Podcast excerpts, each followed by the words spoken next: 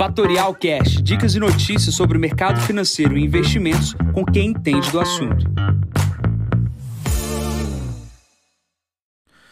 Bom dia, investidores. Aqui quem fala é Jansen Costa, mais um Visão do Mercado. Hoje é o número 803. Hoje são 7h20 da manhã, no dia 26 de setembro. Vamos para os principais destaques. Agenda local com ata e IPCA devem ser apagadas frente aos desafios internacionais. Começando aqui pela Ásia, a China sofre aqui com um processo de enfraquecimento do seu setor imobiliário que vem se agravando aí nos últimos dias. A incorporadora Evergrande não conseguiu pagar 4 bilhões de yuans em, bônus domésticos e isso gerou ali mais um medo no processo das incorporadoras chinesas. Isso vem se arrastando, isso vem criando problema. Ontem foi o dia negativo, hoje também abre novamente negativo na Ásia e impulsiona no campo negativo as bolsas ao redor do mundo. O minério de ferro não sustenta, cai 115 dólares e 10, cotado com 1,64% no porto de Dalian. Pulando para a Europa, as bolsas estão em baixas em função da China principalmente. E ah, outro detalhe importante é a questão dos juros. Tá? Foram falas da presidente do Banco Central Europeu e também aliado ao que está sendo dito nos Estados Unidos, que os juros ficarão mais altos e até subirão um pouco mais é, com falas ali na parte dos Estados Unidos, que geram ali uma aversão a risco, trazendo as bolsas na Europa, principalmente para o campo negativo. Tá? A demanda por ações na Europa está cada vez mais fraca e esse aperto de juros vem tirando essa liquidez. No caso americano, a gente tem os rendimentos dos títulos de 10 anos próximo das máximas de 16 anos, tá? e a perspectiva de mais uma nova alta e ou a manutenção nesses níveis gera aversão a risco. A gente está tendo um mês bastante ruim em setembro, né? como eu comentei ontem, uma queda de quase 5% no S&P, e essa preocupação vai sendo uh, drenada a liquidez e os riscos sendo retirados aí da carteira dos clientes. A gente tem também uma proximidade com relação ao que aconteceu já no primeiro de outubro do ano passado, que é a questão do teto dos gastos. Tá? A gente está vendo o, o, os Estados Unidos com problema ah, na emissão ah, e na rolagem da dívida. Isso pode travar novamente a economia americana, gerando mais um processo de reclassificação de risco de crédito. E aí seria um cenário bastante complicado. E um dos membros do Fed ontem disse que possivelmente a gente terá novos aumentos de juros. Tá? É, isso gera mais apreensão na economia americana e pressão nas bolsas nos Estados Unidos. Lembrando que geralmente quando o processo ele é, desinf... des... de... é retirada de, de, de juros uh, nas taxas, né? ou seja, quando começa tendo corte de juros, é que as bolsas americanas aceleram suas quedas. Tá? Então é importante ficar de olho nisso. Ainda há um certo aperto e aí a gente precisa ir acompanhando. Tá? Os ativos, por enquanto, tem a sua volatilidade aumentada, ou seja, a variação de preços aumenta. Aqueles que não gostam de variação começam a se incomodar com a carteira de investimentos. Olhando aqui para o Brasil, hoje temos dois destaques no dia. Daqui a pouco, às 8 horas da manhã, a gente tem a ata do Copom e também temos a prévia da inflação.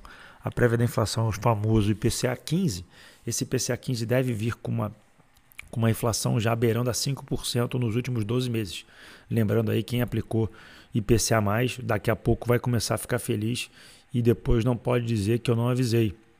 E a ata do Copom, vindo às 8 horas da manhã, deve reforçar o, o, o corte de juros de meio ponto percentual para as próximas reuniões, mostrando aí o que, que o Brasil está projetando para a curva de juros. Aqui é uma coisa importante: se essa confusão no mundo continuar, dificilmente a gente vai ter possibilidade de continuar cortando uh, juros é, indefinidamente, ou seja, a gente não vai ficar cortando meio, meio, meio, meio, porque a gente vai ter um problema no câmbio. Tá? O câmbio vai começar a piorar essa situação fiscal uh, brasileira e a inflação pode começar a incomodar. Então, dificilmente essa curva de juros vai ter facilidade e isso a gente já consegue ver nos, nos gráficos, né? Eu coloquei o gráfico aqui na newsletter. A gente está vendo 30 dias atrás as taxas de 2033 muito mais baixas do que estão hoje e a gente vê uma aversão a risco nas curvas de juros. Tá? Ontem mesmo a taxa subiu uh, eh, 13 bips na, na questão mais longa, né? É, isso já começa a fazer preço na curva de juros brasileira. Curva de juros empinada no, nos vértices mais longos, ou seja, no mais, nos títulos mais longos, mostra a bolsa para baixo. Tá? Outra questão importante aqui no Brasil é a questão fiscal. A gente está vendo uma disputa no STF para mudar a lei que foi a PEC dos precatórios. Tá? Seria uma repactuação, ou seja, um pagamento antecipado uh, desses precatórios hoje com, com, com gastos extraordinários, é, fazendo uma contabilidade criativa. Tá?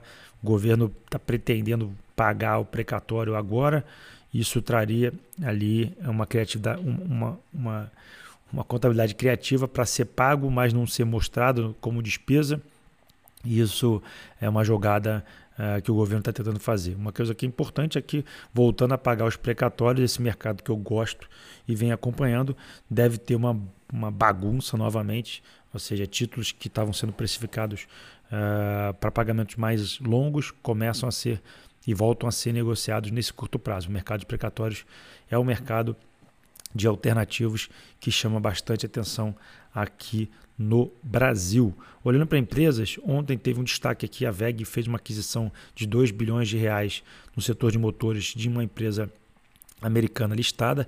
É importante ficar de olho nessa aquisição. VEG é uma das principais empresas do Brasil, é, uma, é um papel que tem na minha carteira pessoa física.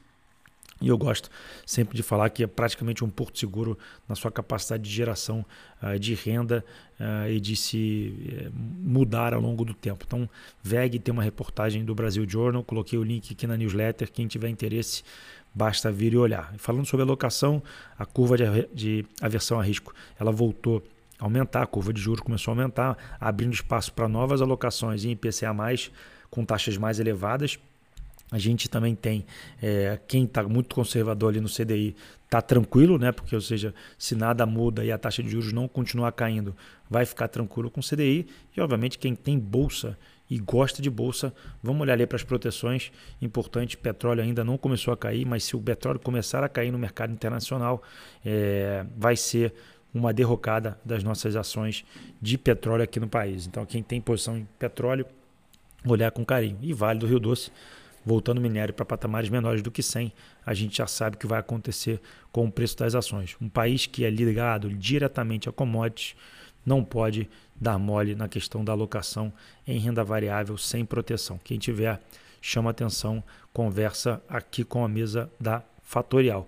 Outra questão importante, olhar para o dólar, taxa de juros elevados lá fora, pode até subir mais, mas é importante fazer as alocações com tranquilidade no exterior, sem nenhuma correria. Tá?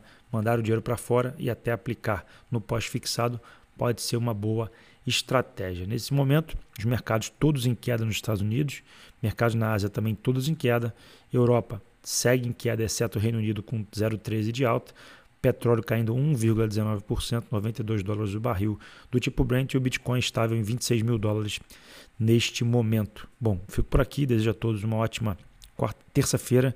Encontro vocês amanhã para mais um podcast. Bom dia a todos, ótimos negócios. Tchau, tchau. E esse foi mais um Fatorial Cash. Para mais novidades e dicas sobre o mercado financeiro e investimentos, siga Fatorial no Instagram, @fatorialinvest. Para conteúdos exclusivos, entre no nosso Telegram, Fatorial News Informa. Para saber mais sobre a Fatorial, visite o nosso site fatorialinvest.com.br.